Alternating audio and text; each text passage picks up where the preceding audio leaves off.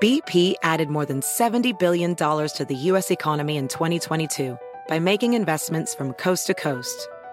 Investments like building charging hubs for fleets of electric buses in California and starting up new infrastructure in the Gulf of Mexico. It's and, not or. See what doing both means for energy nationwide at bp.com slash investing in America. Everything's changing so fast these days, and that's a great thing. I mean, back in my day, we were lucky if we could get one video to load on our desktop computer. But now, there's the Xfinity 10G network. That means the fastest internet, with faster speeds rolling out every day, and internet that can power a house full of devices at once with ultra low lag. So while one person streams a movie from their room, another can play video games in the basement, while another TikToks in the kitchen. It's the next generation 10G network, only from Xfinity. The future starts now. Restrictions apply, actual speeds vary and not guaranteed. Hola, bienvenidos. Estas son las noticias del día en NTN 24.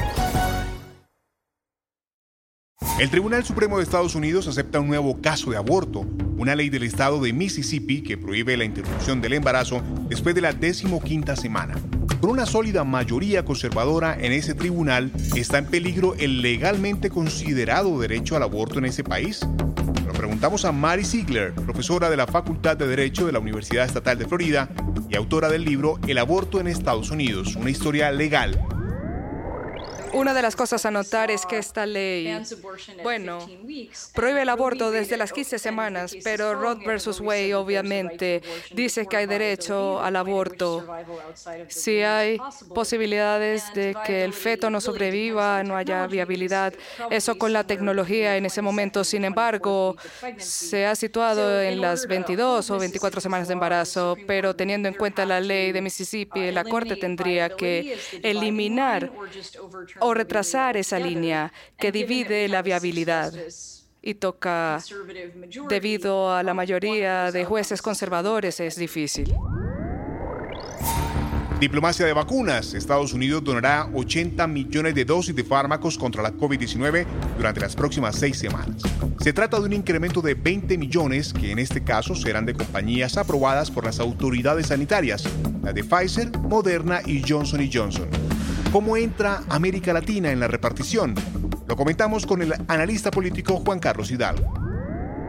Anthony Blinken lo dejó muy claro, el secretario de Estado lo dejó muy claro desde un inicio, y ciertamente es muy poco potable para un país empezar a regalar vacunas cuando aún hay una gran necesidad de vacunación dentro de sus fronteras. Entonces Anthony Blinken lo dijo, vamos a empezar a compartir las vacunas que tenemos una vez que un porcentaje importante de la población de Estados Unidos ya esté vacunada.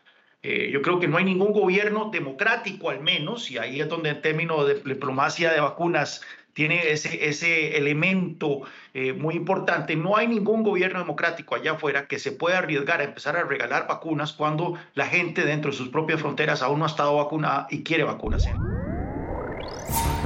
En Chile, los candidatos de izquierda e independientes se hicieron con la mayoría de los escaños de la Convención Constituyente. Los partidos tradicionales lograron una representación muy inferior a la esperada. El presidente Sebastián Piñera reconoció el resultado y priorizó la sintonía con las demandas ciudadanas.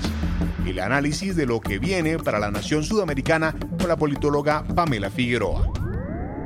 Esta es la primera convención constitucional que se elige con paridad en el mundo eh, y eso ya hace eh, como resultado que eh, de los 155 miembros de la Convención Constitucional, 77 son mujeres y 78 son hombres. O sea, la paridad integró 77 mujeres, 78 hombres. Los segundos son los escaños reservados para pueblos indígenas, de los cuales son de los 155 miembros de la convención, 17 son escaños reservados para pueblos indígenas también inédito en la historia de Chile. También conversamos con Daniel Sobato, director regional para América Latina de IDEA Internacional. Mira, yo creo que lo que está viviendo Chile es muy importante no solamente para Chile, sino para toda la región. ¿Por qué digo esto? Porque Chile, similar a otros países de la región, tuvo su estallido social en el segundo semestre del 2019, en octubre precisamente pero ha sido el único país de momento en la región que logró canalizar ese estallido social en un pacto que tuvo lugar el 15 de noviembre del 2019, que abrió la puerta a este proceso constituyente. Y cerramos este debate con la voz del experto en política latinoamericana, Jairo Libreros.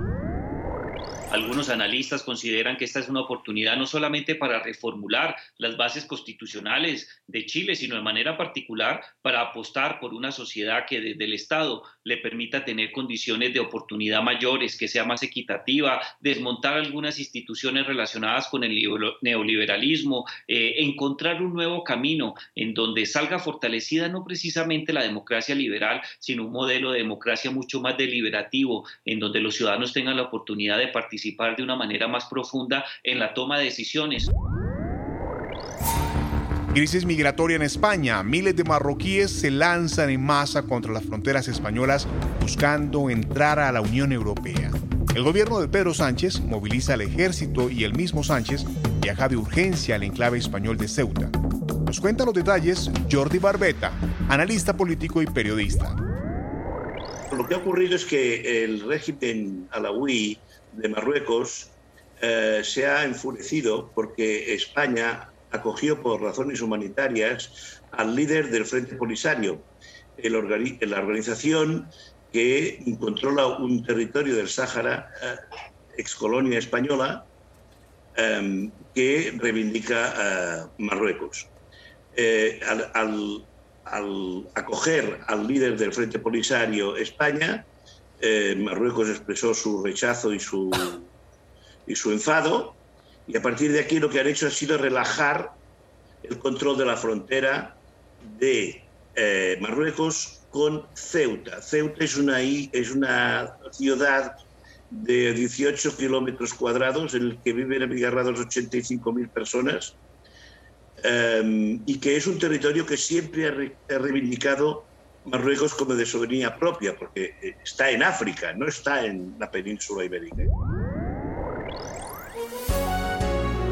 Si te gustó este podcast, puedes buscar más de nuestro contenido en nuestra página web www.ntn24.com. En NTN24 tenemos una red de corresponsales en las Américas que nos permite tener acceso de primera mano a toda la información y hacer análisis sobre los eventos más importantes de la región. Qué gusto estar con ustedes. Yo soy Hugo Vecino, en Twitter arroba Hugo Vecino. En el podcast de NTN24 te informamos y te acompañamos.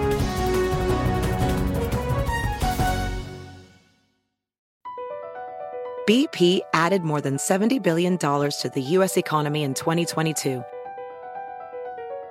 Investments like acquiring America's largest biogas producer, Archaea Energy, and starting up new infrastructure in the Gulf of Mexico.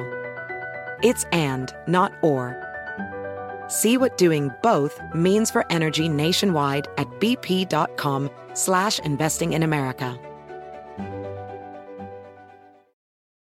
Everything is changing so fast. I mean, back in my day, we were lucky if we could get one video to load. But now with the Xfinity 10G network, you can power a house full of devices at once with ultra low lag. The future starts now. Restrictions apply, actual speeds vary and not guaranteed.